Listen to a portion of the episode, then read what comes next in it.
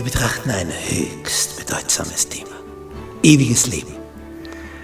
Was ist Tod? Was passiert im Tod? Was geschieht danach? Gibt es eine Auferstehung? Was sagt uns die Bibel darüber? Das wollen wir miteinander betrachten. Die Bibel verschweigt uns das nicht, ganz im Gegenteil. Sie zeigt uns auf, was im Tod passiert, was danach sein wird, welche Möglichkeiten es gibt, in die edle wie in die unedle Richtung.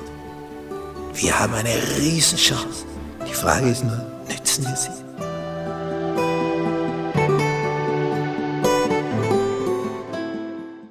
Gnade sei mit euch und Friede von Gott unserem Vater und unserem Herrn Jesus Christus. Wir studieren in Serie das Thema über Tod, Sterben und Zukunftshoffnung. Lektion 12. Die biblische Weltsicht. Und auf die kommt es an. Unser Merktext für diese Woche. Er aber, der Gott des Friedens, heilige euch durch und durch. Nicht nur furniert und bewahre euren Geist samt Seele und Leib unversehrt, untadelig für das Kommen unseres Herrn Jesus Christus. Brief des Paulus an die Thessalonicher, der erste, in Kapitel 5, Vers 23. Der Gott des Friedens heilige euch durch und durch, dass du wie ein Massivholz bist, nicht einfach nur furniert an der Oberfläche und darunter gibt's nur Sperrholz. Echt, durch und durch dasselbe Material.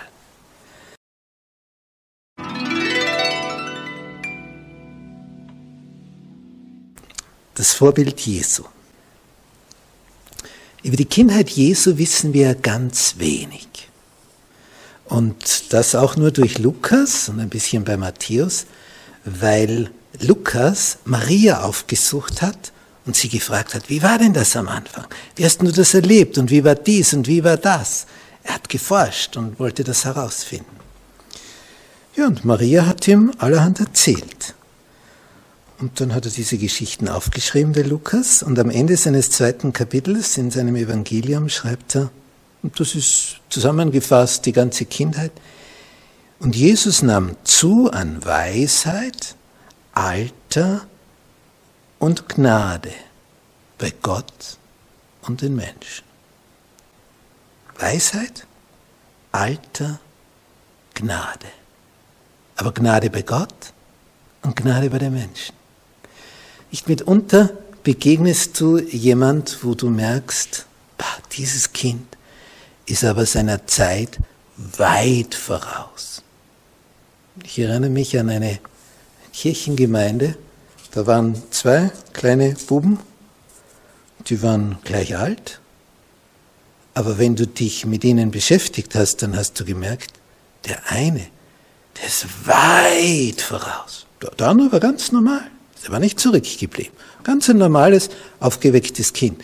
Aber der andere, der war sowas von übertrüber, der war seiner Zeit so weit voraus, konnte sich gar nicht vorstellen, dass die gleich alt sind. Und so muss das bei Jesus gewesen sein.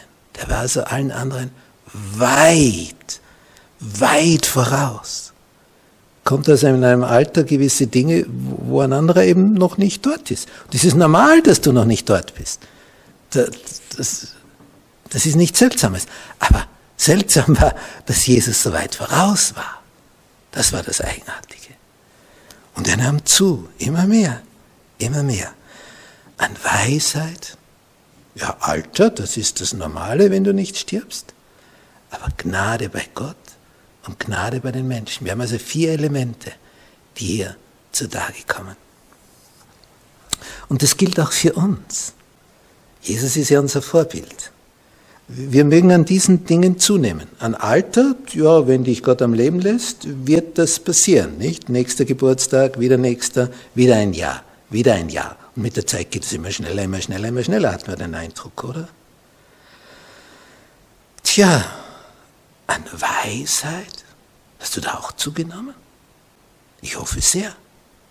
Wie nimmt man an Weisheit zu? Ich mitunter sagen Erwachsene über die Entscheidung von irgendjemand, in dem Alter, macht diese Person so einen Fehler. Die, die ist ja nicht mehr 20. Wie, wie gibt's denn das? Also das ist dann nicht mehr der Zeit voraus, sondern der Zeit hinterher. An Weisheit nehmen wir zu in dem Maße, wie wir uns an Gottes Wort orientieren, wie wir das aufsaugen und wie wir das weitergeben. Es ist so etwas Kostbares, dieses Wort zu haben.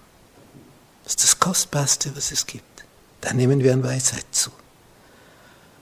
Und wenn du an Gnade bei Gott zunimmst und an Gnade bei den Menschen,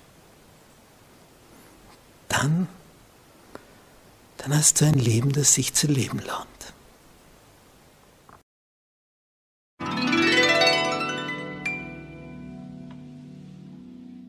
Der Körper als Tempel. Paulus hat im ersten Korintherbrief, Kapitel 6, Vers 20 geschrieben, denn ihr seid teuer erkauft. Das sind die, die jetzt zu Jesus umgekehrt sind in ihrem Leben. Womit sind sie teuer erkauft? Durch das kostbare Blut Jesu Christi.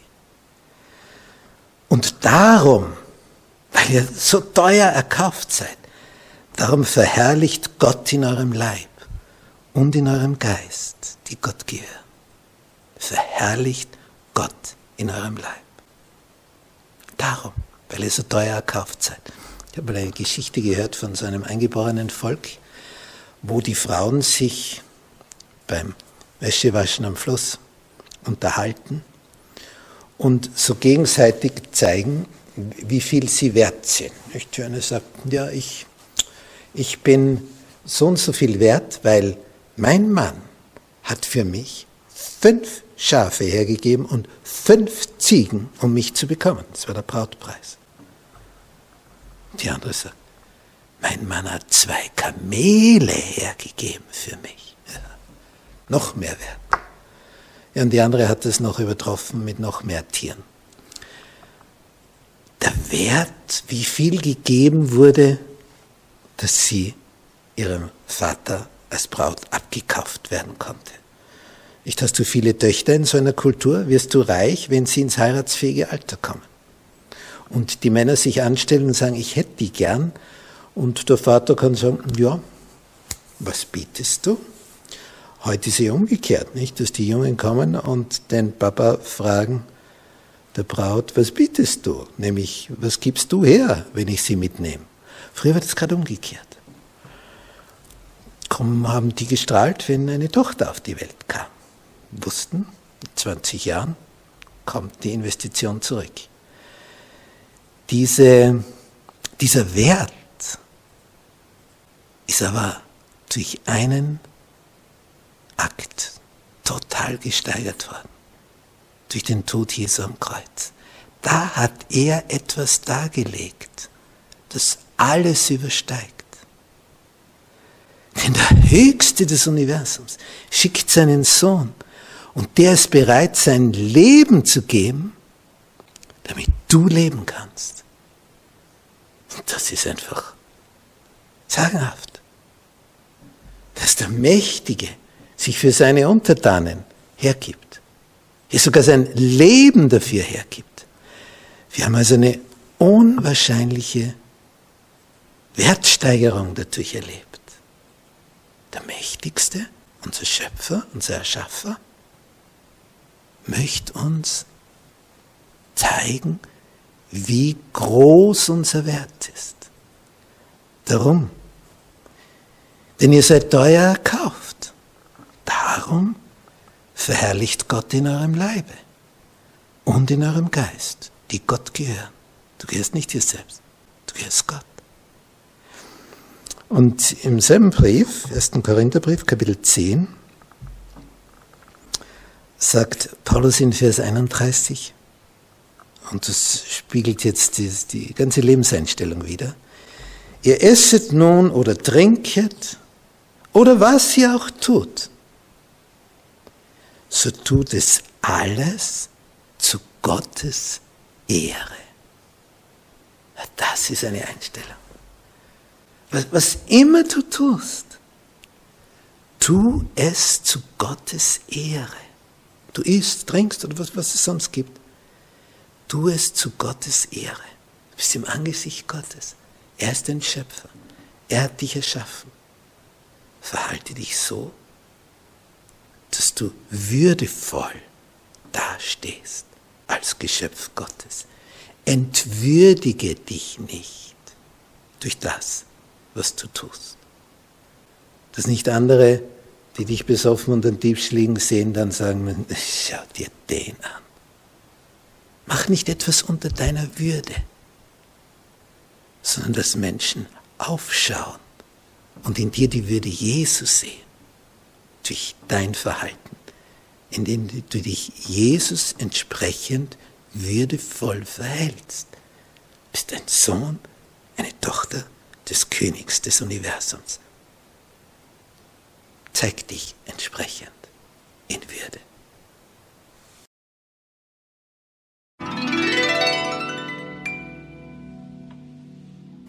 Christi Sinn. Ich starte mit einem Text aus dem ersten Korintherbrief, Kapitel 2, Vers 16. Da heißt es, denn wer hat des Herrn Sinn erkannt? Also worum es ihm geht. Oder wer will den Herrn unterweisen? Wer möchte ihm Ratschläge geben, ihn, ihn auf einen Weg bringen, auf einen bestimmten? Er ist der König des Universums. Er ist uns allen Turm hoch überlegen. Und dann fügt Paulus hinzu, wir aber haben Christi Sinn.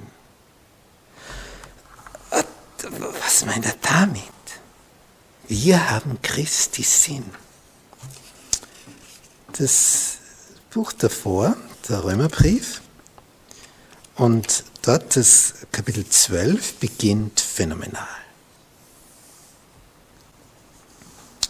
Da schreibt Paulus in Vers 1 und 2, ich ermahne euch nun, liebe Brüder, durch die Barmherzigkeit Gottes, dass ihr eure Leiber hingebt zum Opfer, das da lebendig, heilig und Gott wohlgefällig sei. Welches sei euer vernünftiger Gottesdienst? Und jetzt kommt Vers 2. Stellt euch nicht dieser Welt gleich, sondern verändert euch durch Erneuerung eures Sinnes, auf dass ihr prüfen möget, welches da sei der wohlgefällige und vollkommene Gotteswille. Erneuert euch, verändert euch durch Erneuerung eures Sinnes. Das ist das griechische Wort, das in unsere Sprache Eingang gefunden hat, Metamorphose. Das ist eine Gestaltsveränderung. Ich habe die Geschichte mal erzählt, wo eine Künstlerin in Frankreich, die malt also in der Natur, hat da so eine Wiese vor sich und da sind die Pflanzen und die Blätter und da ist eine Verpuppung von einer Raupe und sie malt das und auf einmal geht der Deckel auf von der Verpuppung und da krabbelt etwas raus.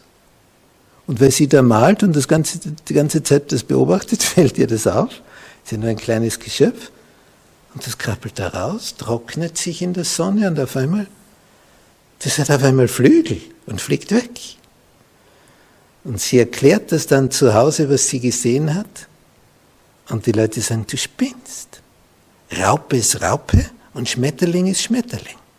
Sie sagen, ja, aber die Raupe hat sich verpuppt. Und ich weiß nicht, wie lange das da war. Jedenfalls, wie ich gemalt habe, ging auf einmal der Deckel auf und dann kam der Schmetterling heraus. Die sagen, schau, Raupe hat Beinchen und die krabbelt und knabbert Blätter. Und der Schmetterling, der fliegt und labt sich am Nektar der Blüten. Also das ist etwas, total anderes. Das kann nicht das Gleiche sein. Ist es auch nicht. Aber der Ursprung, dazwischen ist die Verpuppung. Und Paulus gebraucht dieses Wort, um uns auf etwas aufmerksam zu machen. Zuerst sehen wir im Raupendasein, irgendwann auf dem Boden und da, da dahin. und knapper, knapper, knapper. Und dann brauchst du eine Verpuppungsphase, wo du nachdenkst, wo komme ich her, wo gehe ich hin, wozu bin ich da. Und wenn das zum richtigen Ergebnis führt, pupp, kommt ein Schmetterling heraus. Das völlig Neues. Und das ist Freiheit. Das verleiht dir Flügel. Und letztlich werden wir durch das Universum gleiten. Ein völlig anderes Dasein. Das heißt, wer hier diese Verpuppungsphase erlebt, der wird dann sein wie die Engel. Hier sind wir normalerweise Raupen und die meisten Menschen krabbeln da vor sich hin und sind nimmer satt. Immer njom, njom, njom, njom. Das ist Raupendasein. Bist du schon in der Verpuppungsphase? Dann folgt später die Engelphase. Dort möchte uns Jesus hinbringen. Dass wir von diesem Planeten wegkommen, nicht so wie eine Raupe, dass nicht immer nur bei dem einen Baum, bei der einen Pflanze herumkrabbelst, du fliegen kannst durchs Universum. Das hat er mit dir vor. Christi Sinn brauchen wir.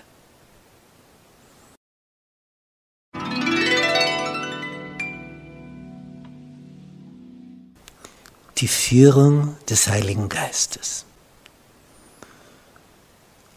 Es ist etwas sehr Tragisches passiert in der Urgeschichte. Man hat den Diakon Stephanus, der allen so überlegen war, gesteinigt.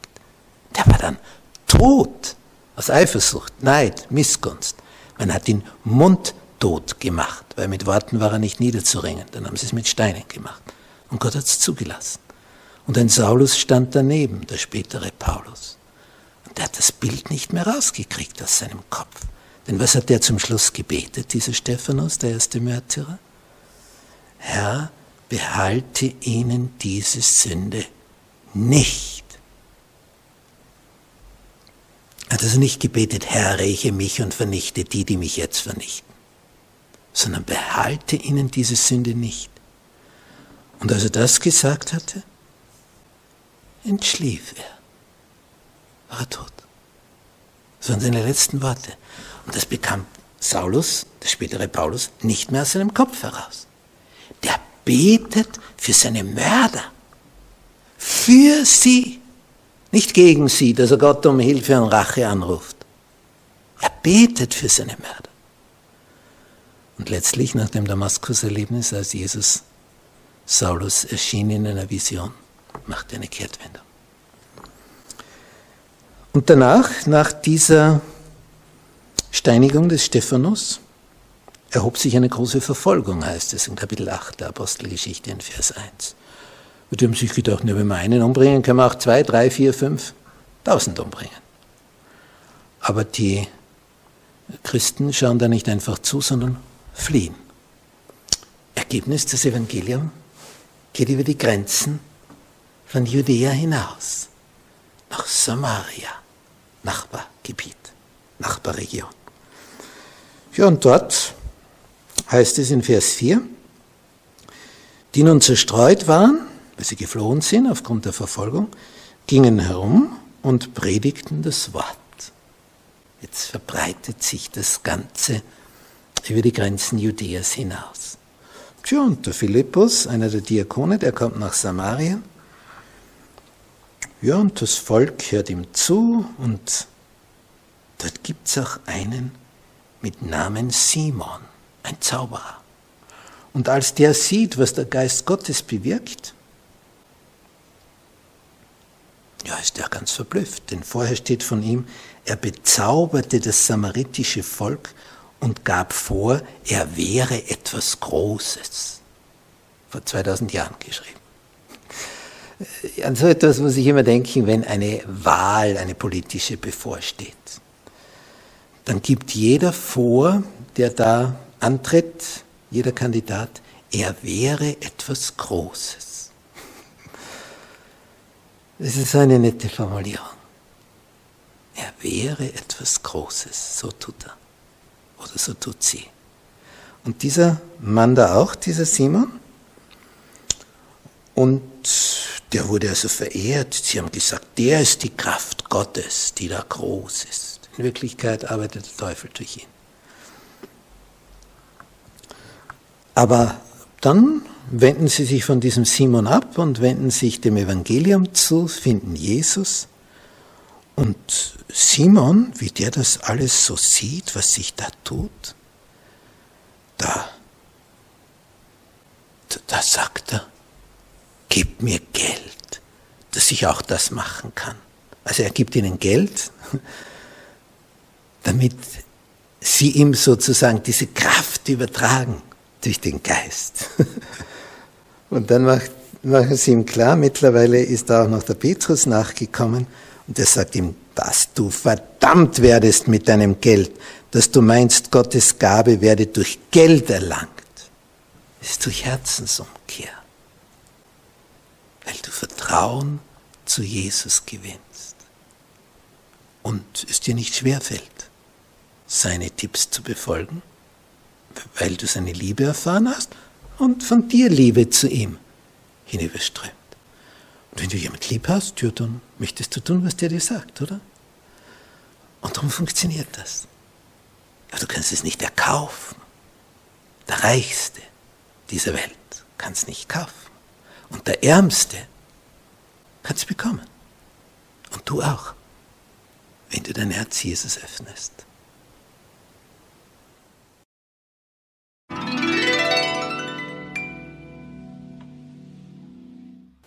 Bereit für sein Erscheinen.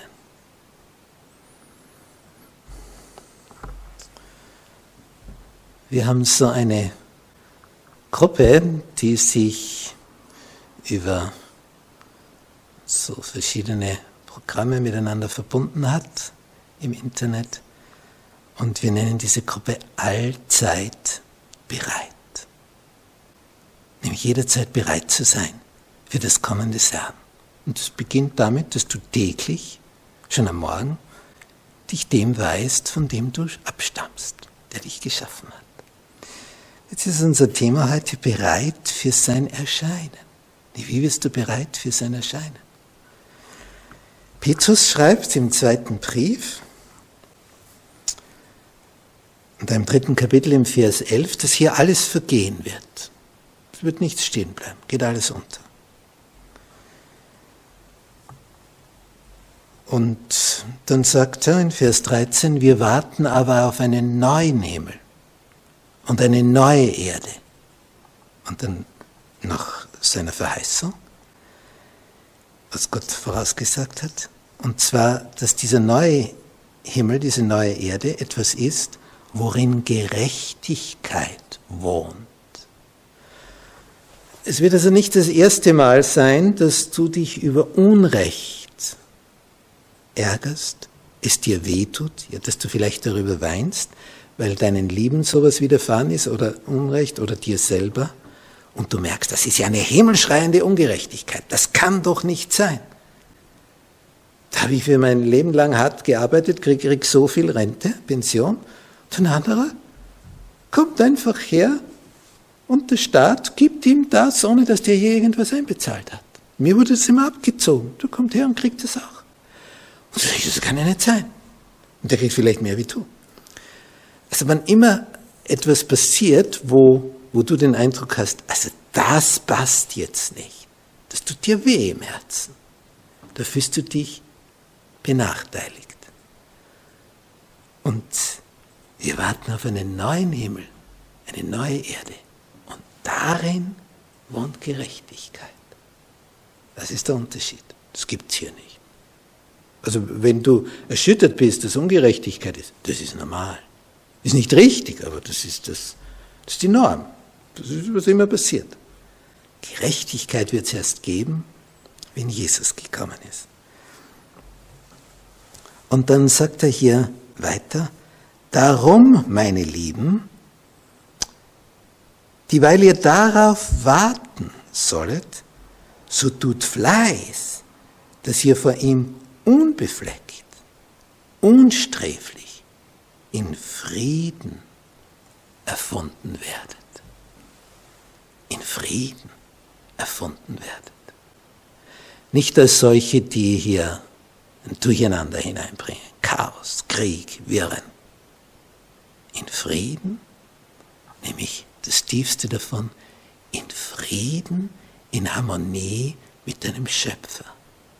Hast du dich schon mit ihm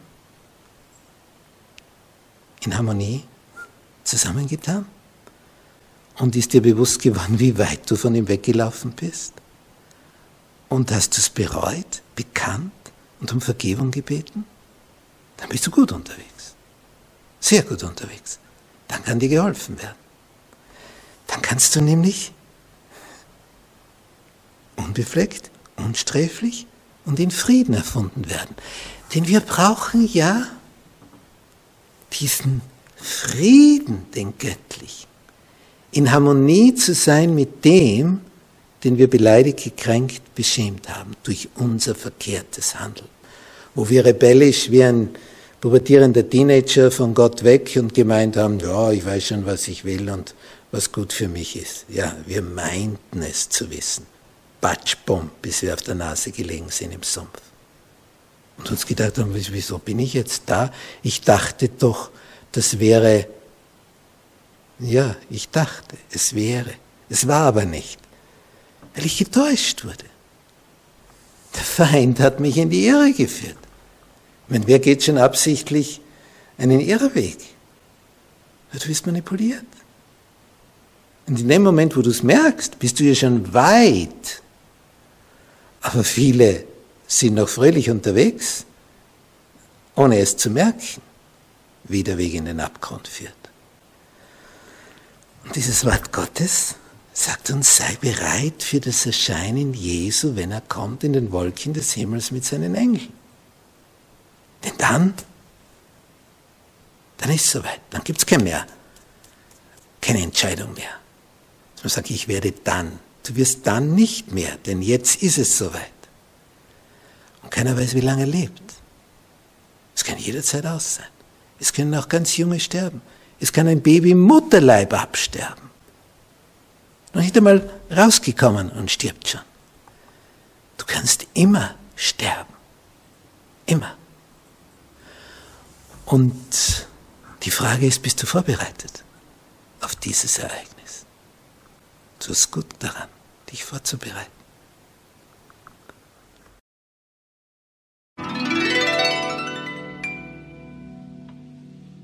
Zusammenfassung.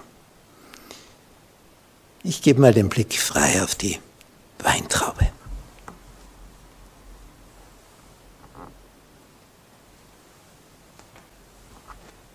vom Künstler Maximilian Jantscher gemalt. Und um diese Jahreszeit, wenn der Herbst ins Land einzieht, die Trauben reif werden, die Blätter sich zu verfärben beginnen, ja dann, dann ist die Zeit für das gekommen. Und viele sagen bei diesem Wunder auf der Hochzeit zu Kana, wo Wasser zu Wein, das heißt zu Traubensaft wird, wie, wie, wie soll das geschehen? Dabei geschieht das jedes Jahr. Saugt der Weinstock Traubensaft aus dem Boden? Natürlich nicht. Wenn was in den Boden kommt, ist es Wasser, oder? Und doch verändert sich etwas in diesen Trauben, wenn sie reif werden. Es wird süß. Das heißt, dieses Wunder passiert jedes Jahr. Aber da es immer wieder passiert, meint man ja, das ist halt so. Automatisch. Na, weil Gott es bewirkt. Würde er es nicht bewirken, dann wäre nichts damit. Warum beißen wir da gerne hinein? Warum trinken wir gern diesen Saft, wo der Teufel dann den teuflischen Alkohol gemacht hat, damit du nicht mehr klar im Kopf bist? Hier ist etwas, wo du die Güte, die Wärme, die Barmherzigkeit unseres Ernährers siehst, unseres Schöpfers. Er sorgt für uns, weil er uns lieb hat. Kein Mensch könnte überleben, wenn er nicht, unser Schöpfer, in der Natur alles so regeln würde, dass das wächst. Ein Wort von ihm und es wächst nichts. Und dann schau, was du von deinem Goldbarren runterbeißen kannst. Man sagt, ja, das ist so und so viel wert. Ja, wenn es nichts zu essen gibt. Welchen Wert hat ein Goldbarren? Null. Null. Ein Stück Brot ist dann wesentlich mehr wert. Es gibt also Dinge, die entwickeln ihren Wert erst so richtig, wenn sie zur Neige gehen. Dann merkst du, so, das ist entscheidend für mein Überleben. Das brauche ich. Das ist wichtig. Das ist es, was mir Leben gibt. Nur das. Es ist unser Schöpfer, der uns ernährt. Unser Thema für diese Woche war ja die Überschrift Die biblische Weltsicht. Wie sieht Gott die Welt? Im Chaos versinken. Ungerechtigkeit herrscht überall und der Fürst dieser Welt, der Teufel, Satan, ursprünglich Luzifer, der Lichtträger, regiert hier sein Volk nach Belieben. Und sie merken es nicht, von wem sie regiert werden. Sie merken zwar, dass das alles miteinander nicht zusammenpasst und dass das alles immer unrunder wird, die ganze Geschichte, aber wo da die Ursachen liegen, darüber wissen sie nicht Bescheid. Darum braucht es das Wort Gottes, damit du siehst, was dein Schöpfer mit dir vorhat. Er holt dich da raus wenn du ihm vertraust. Denn Jesus kommt wieder. Und er hat gesagt, ich bin der Weinstock.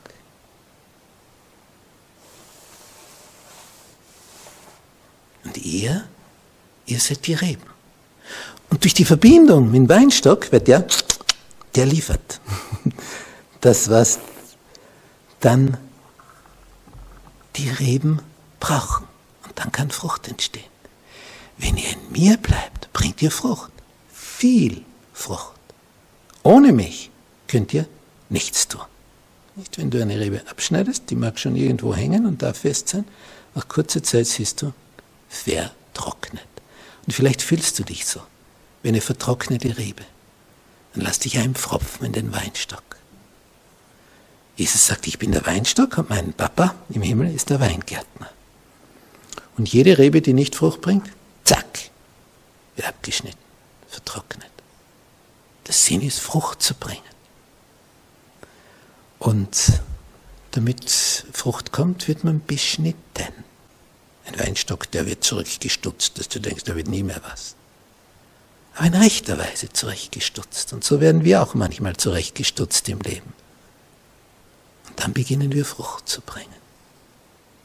Wie weise von unserem Schöpfer.